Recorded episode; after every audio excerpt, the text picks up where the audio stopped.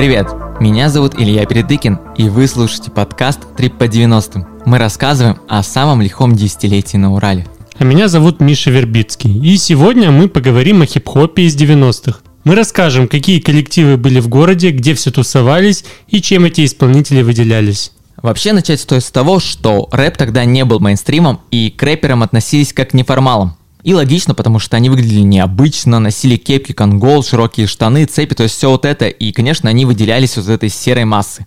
Но тогда рэп только проникал в страну, и все еще привыкали к такому внешнему виду, да и в целом в поп-культуре еще не было такого рэпа как понятия, потому что клипы зарубежных рэперов только начинали крутить по MTV, а фестивали и рэп-вечеринки только набирали обороты. Вообще о том, как проходили все эти вечеринки, как рэп зарождался в Екатеринбурге, нам рассказал диджей Вайт, он же Павел Широковский. Его вообще называют основателем уральской хип-хоп культуры, а еще он состоял в группировке «Семья Ии». Когда я начал э, объединяться, ну как бы я уже попал, э, познакомился с ребятами, начал какое-то общение, то есть все собирались на памятнике Ленину. То есть через дорогу э, собирались ребята, представители рок-культуры, около, получается, сейчас пассажа, да. А в то время э, там была аллея художников, и, собственно говоря, там вместе с художниками тусовались рокеры. А в это время через дорогу на памятнике Ленина тусовались э, все представители хип-хоп культуры. То есть мы менялись записями, менялись э, какими-то мыслями, то есть общение было очень интересное, то есть всегда было о чем поговорить в теме хип-хоп культуры. А потом позже уже переместилось это все на театр драмы. То есть это уже, не знаю, ну, я в 96-м году присоединился к этой культуре на памятнике. А потом это все переместилось, это уже где-то, наверное, года через три, когда там на драме начали хоть как-то облагораживать. Потом э, я уже не принимал такого активного участия, но я слышал, что даже на памятнике Татищеву и Дегенину продолжалось какое-то хип-хоп движение. Вот, а я уже к тому моменту, то есть это уже был где-то для меня 99 год, наверное, я уже попал в школу диджеев, и я потихонечку ре- реализовывал свою мечту диджей, ну, как бы стать настоящим диджеем, встать за настоящую аппаратуру, и таким образом я попал в клуб Люк, э, в первый набор школы диджеев. Вот. Позднее, а, в 2000, по-моему, первом году мы организовали там B-Day, то есть это хип-хоп вторники, которые на протяжении трех лет собирали э, всю весь цвет хип-хоп культуры, грубо говоря. Оттуда, мне кажется, повыходило очень много интересных команд. То есть там были и точка невозврата, и туда же приходили потусоваться уже и K-Players. То есть K-Players, конечно, одна из старейших команд, которая уже существовала на тот момент давным-давно. Ну и много-много-много других там. То есть и Рамиль большой друг, э, еще куча ребят. Одно из таких э, культовых событий это стритбол, э, если не ошибаюсь, Adidas со спрайтом делали ежегодное мероприятие. То есть у них был тур по России. Вот для, для нас, для носителей как бы зарождающейся культуры на тот момент, это было прямо такое интересное событие. То есть, во-первых, приезжали москвичи, то есть те же Дабуги Диджейс, там Дабуги Крю, то есть э, вот, происходило общение, обмен опытом, я, мы смотрели, как они это все делают, мы показывали свой стиль, короче, респектовали друг другу, и было круто. То есть это вдохновляло реально и давало такой как бы стимул. Ну и вот, собственно говоря, из прошлого вопроса я начал рассказывать про клуб Люк. Конечно, это уже не 90-е, это уже нулевые. Но смысл в том, что у нас все равно чуть-чуть попозже все это происходило. И как раз вот клуб Люк для нас стал таким оплотом э, культуры, откуда я считаю, что вообще, в принципе, хип-хоп культура получила развитие мощнейшее. То есть мы стали объединять всех, кто в этой культуре. Все приходили, все знали, что во вторник в 6 вечера мы можем собраться в таком-то клубе, в клубе Люк. И, собственно говоря, оттуда там приходила куча бибоев, там куча графитчиков, э, рэперов и так далее. То есть, ну и, соответственно, диджейская комьюнити тоже начала, начало расти. То есть мы начинали с Денисом Нудным, э, играли вдвоем. Потом подключился Костя Тихий, Э, мы познакомились там и с Холкиным. Короче, куча ребят, которые двигали, развивались и интересовались этой культурой. Честно говоря, одевались очень просто, но старались со вкусом. То есть понятно, что самый широкий ассортимент одежды на тот момент был на Таганском ряду. И меня лично и моих э, друзей, представителей этой культуры, очень интересовала широкая одежда. Чем шире, тем лучше. Ну и рубашки в клетку, конечно же. То есть я ходил там с родителями, тогда мне было, получается, там 10-15 лет. Мы приезжали на Таганку, я выбирал себе самые большие джинсы, которые там на несколько размеров меня превосходили. Но все решалось с помощью ремня. Ремень подтягивал все это безобразие, и это выглядело более-менее еще. Ну и, соответственно, самая широкая рубашка, э, оверсайз какой-нибудь там нереальных размеров тоже. И в этом во всем еще под, под это под все какой-нибудь балахончик, тоже пошире и побольше, с побольше капюшончиком. И вот это был просто писк моды. То есть э, так выглядел, выглядела хип-хоп культура практически вся э, Екатеринбурга. Потом уже позже появился магазин Йобург, в котором начали появляться бренды типа Фубу, Роковер. Э, вот, и начала потихонечку переодеваться хип-хоп культура. Потом на смену этого магазина пришел наш уже магазин Гарлем, э, с которым, которым мы занимались с моей супругой Юлией. Вот. И уже было приятно наблюдать, ну то есть это уже нулевые, это уже следующий этап развития. Было приятно, когда на первых мероприятиях, там, допустим, в том же телеклубе приходили люди, одетые, ну вот, грубо говоря, в таганку, а потом через год мы смотрим, и уже практически все, все в бейсболочках, все в хороших брендах, там, Rockewear, там, не знаю, там, LRG, куча всего того, что мы продавали в Гареме.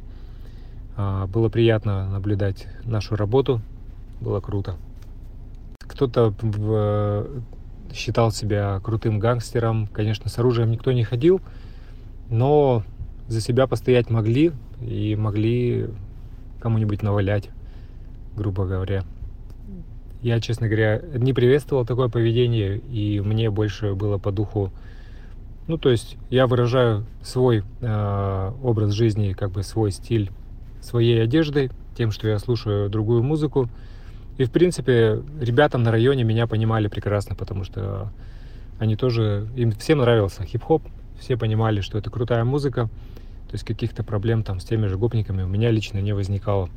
Но э, были стычки, были столкновения, то есть э, у нас с ребятами с памятника Ленина э, сталкивались с различными представителями э, гангстер-рэперов, грубо говоря, из шансона, но находили общие языки, потом дружили и продолжали э, уже тусоваться даже каким-то образом вместе. То есть, в принципе, э, обычный образ жизни обычных э, ребят с района, грубо говоря, то есть там учеба, э, тусовки, там может быть немного алкоголя и и в целом как-то так все и складывалось. Слова диджея Вайда об особом стиле рэперов подтверждает Тибас, участник группы EK Players. Он говорит, что те, кто ходил в костюмах Фила, считали себя царями. 90-е, ну это чувак, это просто, ну как бы, и тут э, все было серо, мрачно. Единственное, что было хорошего, это, наверное, наша молодость. И как бы некая вот это, знаешь, э, людей, рэперов, э, ты мог сразу спалить по внешнему виду. Ну, грубо говоря, так, положа руку на сердце, стайка мрачных оборванцев. Понимаешь, это и так все было, и одежду не достать, и кто был во что гораст. Вот. Вот, кстати, а расскажи, как одевались вы тогда? рэперы? Слушай, ну я помню, что у меня в 2000-х была прям проблема. Вот, кстати, центр хип-хоп культуры. У них же был магазин Йобург, ну и там э, была как бы хип-хоп одежда. Но что там, все же были молодые, денег-то ни у кого особо как бы не было, чтобы там штаны с туси покупать себе на туре за 3 рубля как бы это было сложновато. Вот, и поэтому большинство были кто во что гораст. Мне вот недавно прислали видос прямо, это чуть ли не наше как бы первое выступление, там какой-то год 2000 там на Масленице. Вот там-то, чувак, ты бы увидел, как все это, ты бы просто охренел. Это было жестко. То есть, когда ты был внутри событий, это было круто. А если у тебя был еще Кэнгл красный там или оранжевый, ты был вообще царь. А сейчас это смотрится, ну, весьма наивно, короче. Ну, одевались, конечно, там нормально. Я помню, что у меня с напарником, у нас еще была такая группа Плюмбом комьюнити Жибайки до EK Players. Мы там записали несколько песен. Мы прямо вырубили в магазине э, костюмы Фила. У меня был синий, а у него mm. красный. И мы на выступлениях были цари, короче, понимаешь? Цари э, шоу-бизнеса, такие яркие, все прикольные. Допустим, если еще были какие-то там ниферы, да, вот эти стычки. Я, честно говоря, ни разу не попадал в такие истории, потому что я как, ну, был постарше. Мне уже тогда было, ну, года за 20 я, по-моему, в институте уже учился. И то есть было бы удивительно, у меня же были как бы, ну, друзья-то не только ведь из там рэп-тусовки там условно, но было бы как бы нелепо, если бы подошли какие-то парни там в кожанах или еще что-то там и начали что-то предъявлять. Ну, такого вот у меня лично ну, не было. Но а как-то был концерт касты, мы там тоже выступали, если память не изменяет, э, ДК где-то Лаврова, и вот там какие-то люди приходили, там кого-то застелили прямо цепями. Вот такая жесть была. И я знаю, кстати, что ребята из ИЭ, ну вот хип-хоп-центр, они пару раз, по-моему, участвовали в таких потасовках, там наваляли каким-то нифером. Что-то такое припоминаю. Но лично как бы вот ни я, ни там Dry Ice, там, ну вот наши как-то мы не участвовали. В 1993 году в Екатеринбурге открылся Уральский центр хип-хоп культуры. Он стал важной локацией для начинающих хип-хоперов Урала. Музыкальный журналист и ведущий шоу «Вписка» Николай Редькин вспоминал, что это место даже упоминалось в альбоме группы «Каста». Кстати, Редькин не понаслышке знает о уральском хип-хопе, он сам вырос в Екатеринбурге из первых, а чуть ли, может быть, даже не единственным в России открылся Уральский центр хип-хоп культуры. Какое-то удивительное заведение, которым руководил человек по имени Сказочник. А, Уральский центр хип-хоп культуры, например, упоминается в буклете альбома «Касты. Громче воды выше травы». Вот прорывной альбом «Касты» открываешь, и там благодарности друзьям, коллегам, и в том числе там стоит Уральский э, центр хип-хоп культуры и фей. Фейс – это не уфимский фейс, которого мы все знаем, а Фейс – это старожил уральского рэпа, который двигался в составе группы «Семья Ие». В 1998 году будущие участники группы EK Players Dry Eyes и T-Bass начинают вести в Екатеринбурге программу «Терапия», которая выходила на радио Стиль FM. Они ставили хип-хоп треки. Это было в новинку для города. По словам Тибаса, это стало толчком для развития культуры в городе. Еще Тибас вспоминает о первом хип-хоп-фестивале в Екатеринбурге, который прошел в 1996 году. А, появилась программа «Терапия», и, в общем-то, люди получили возможность слушать рэп на радио. Такого не было вообще прям никогда. И мы вели программу на радио Стиль ФМ два года и ни разу не повторили ни одной песни. Угу. То есть э, с нами сотрудничали все магазины, мы брали прямо самый свежак и ставили его, причем э, это были не какие-то там э, попсовые треки, э, общие, популярные, типа там, ну назовем это типа там Gangsta Paradise, а прямо самый там фарш, Das FX, прямо вообще самое мясо. И как потом э, показало время, оказывается, многие тогдашние школьники просто записывали все это на кассеты. Сейчас вот э, несколько раз присылали прям записи. Ну, круто, круто было. Вот и рэп стал э, набирать популярность, я думаю, в том числе благодаря и нашим титаническим усилиям даже.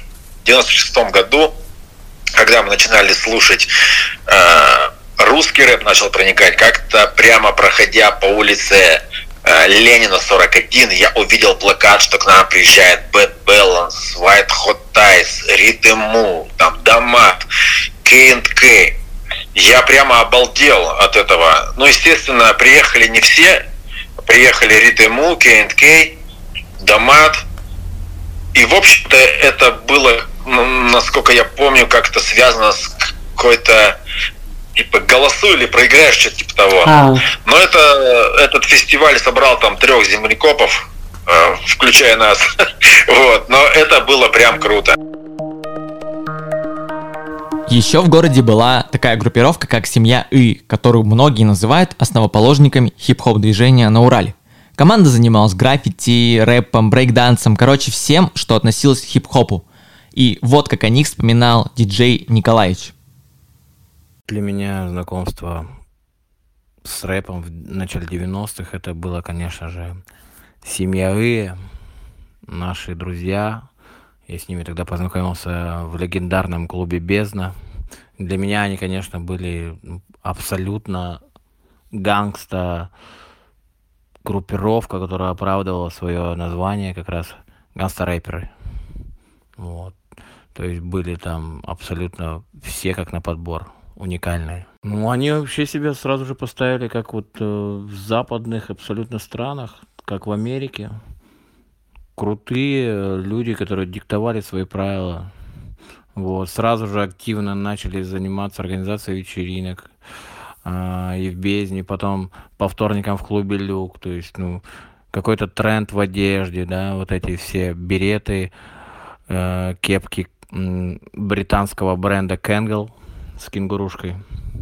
Вот, и к ним люди тянулись, ты знаешь, э, потом фестивали, хип- хип-хоп-центр, я помню, да, Серега Фейс, то есть со всеми они организовывали концерты Каста, при привоз Децела, Потом они все в люке, конечно, тусили на автопате.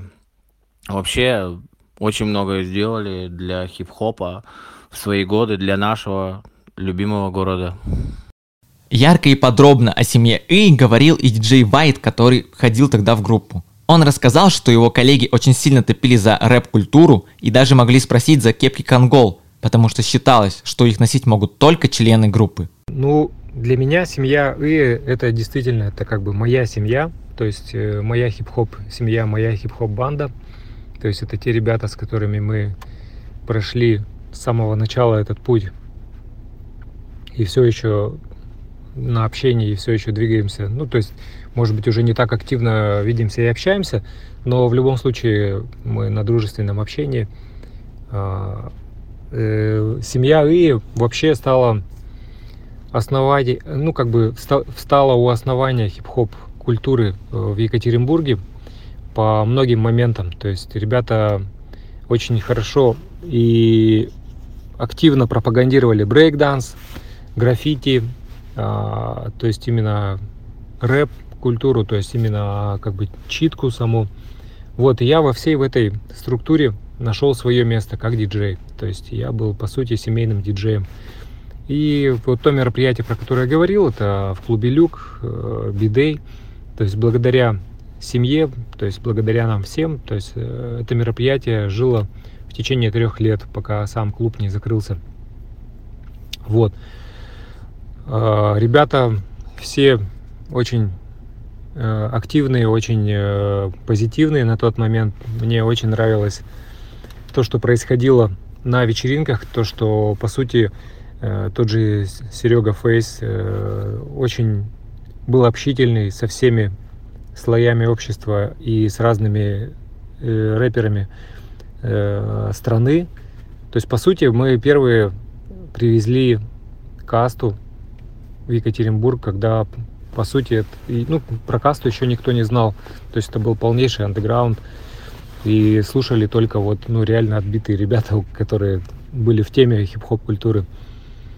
То есть представляете первый раз каста в клубе Люк, то есть на очень там маленьком э, пространстве, в которое влазит там максимум 250-300 человек.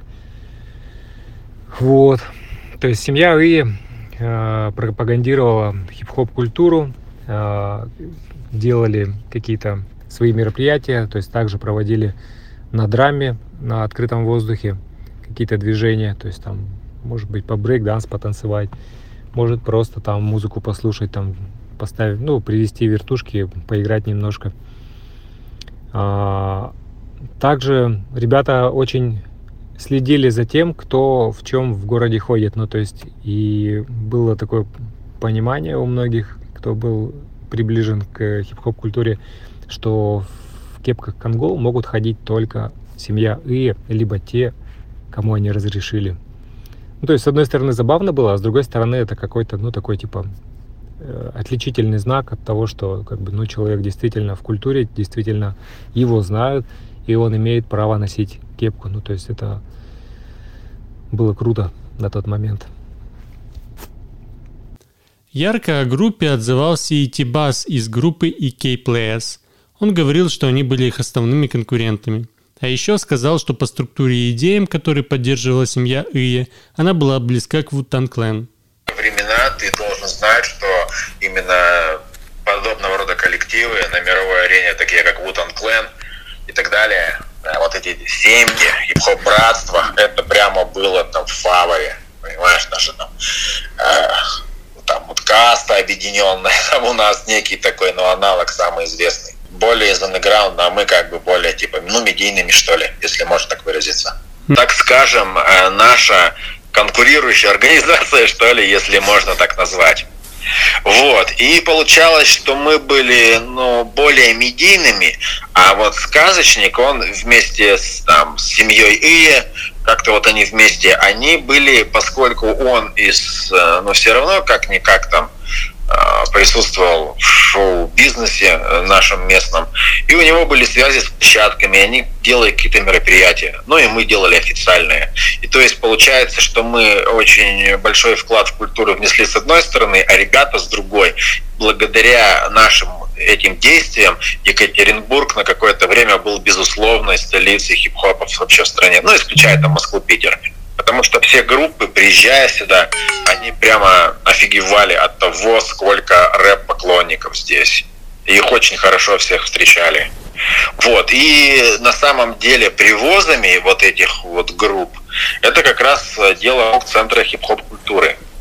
Вот, и еще позже, но это уже 2000-е, в клубе «Люк» именно по четвергам они делали вечеринки B-Day, ну вот это, посвященные хип-хопу. Вот. А мы эти вечеринки, ну, рекламировали в программе вот так вот как-то.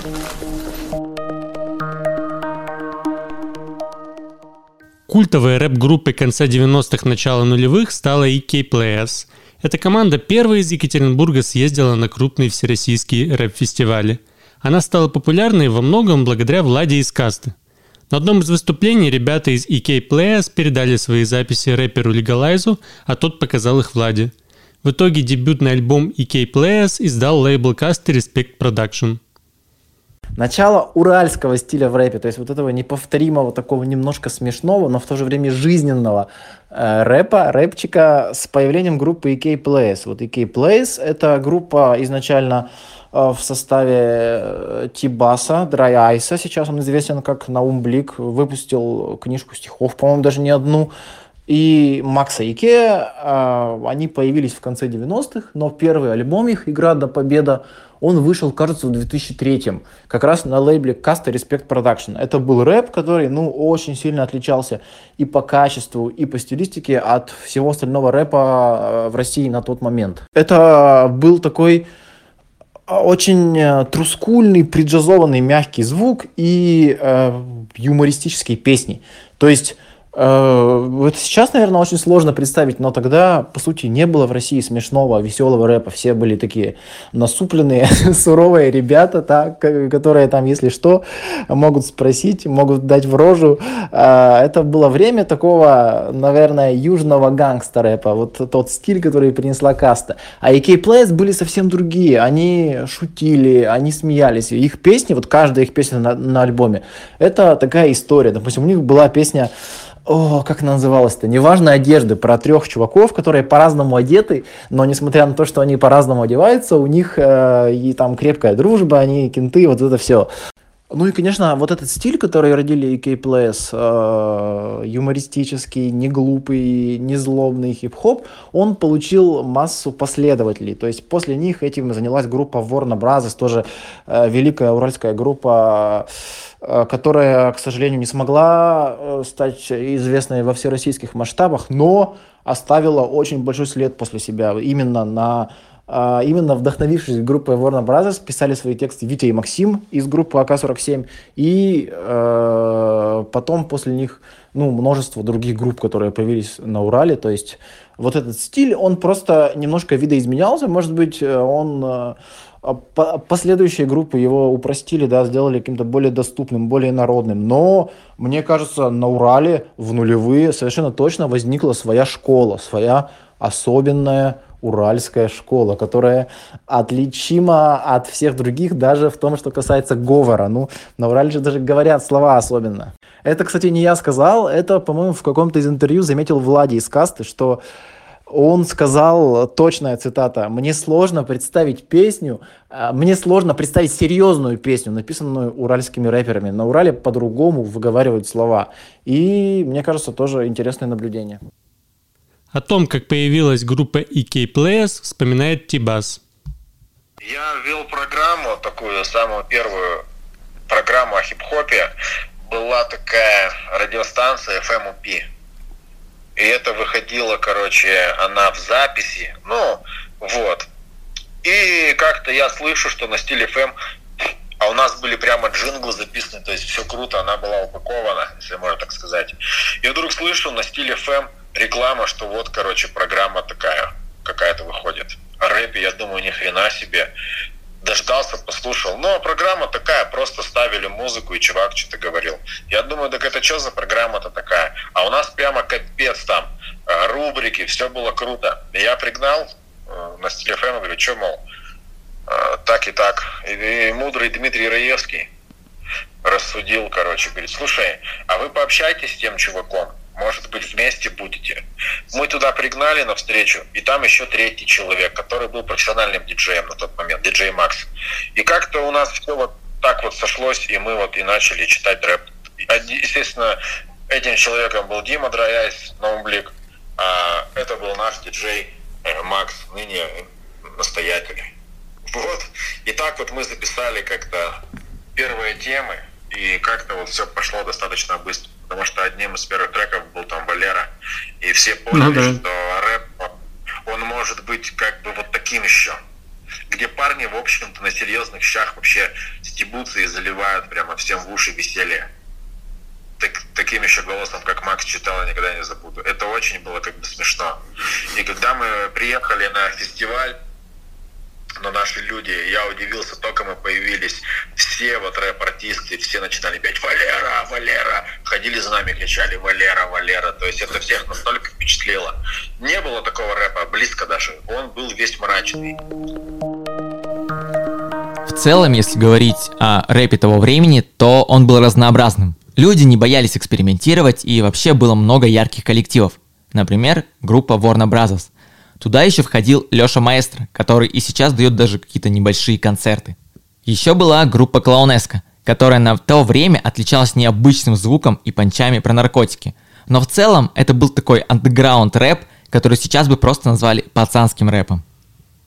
Кстати, феномен группы Клоунеска тоже, наверное, нужно осветить. Это группа из Нижнего Тагила, которая делала такой сплав э, рэпа и рагамафина. То есть это и сейчас звучит как-то что-то очень прогрессивное. То есть мы знаем, что рагамафин в последние годы переживает в России новый виток популярности. Но тогда это прямо было ультра свежо для тех лет. То есть и все песни группы Клоунеска, может быть не все, но хорошо, абсолютное большинство были посвящены травке. То есть на обложке их альбома «Альбомба», это уже год 2006, если не ошибаюсь, была надпись «Все трава, защ... все трава защищены».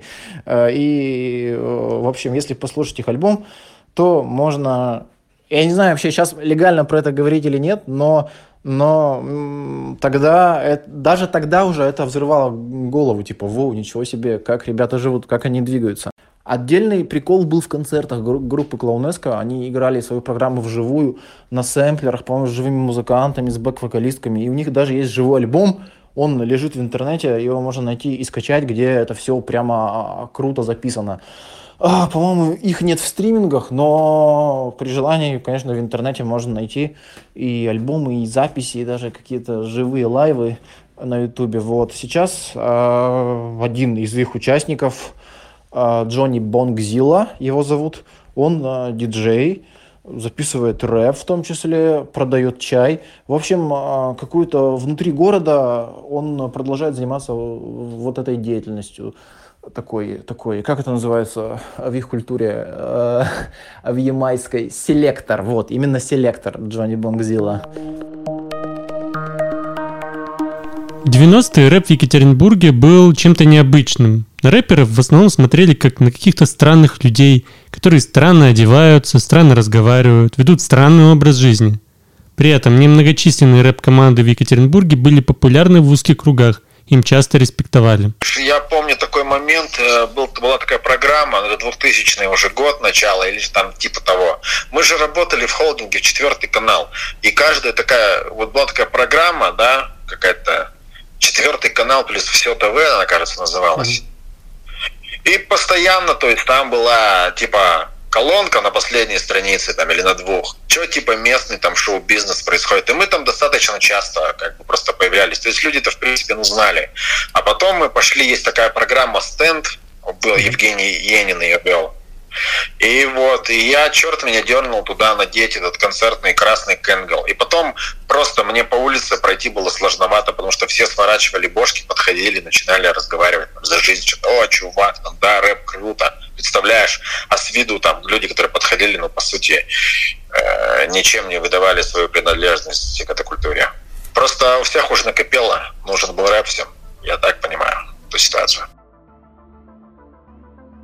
Вы слушали подкаст 3 по 90. В следующем специальном выпуске мы узнаем, как в 90-е отмечали Новый год, что дарили друг другу и как накрывали стол. Не забывайте оценивать наши выпуски, ставить лайки и рассказывать друзьям. До связи. Пока.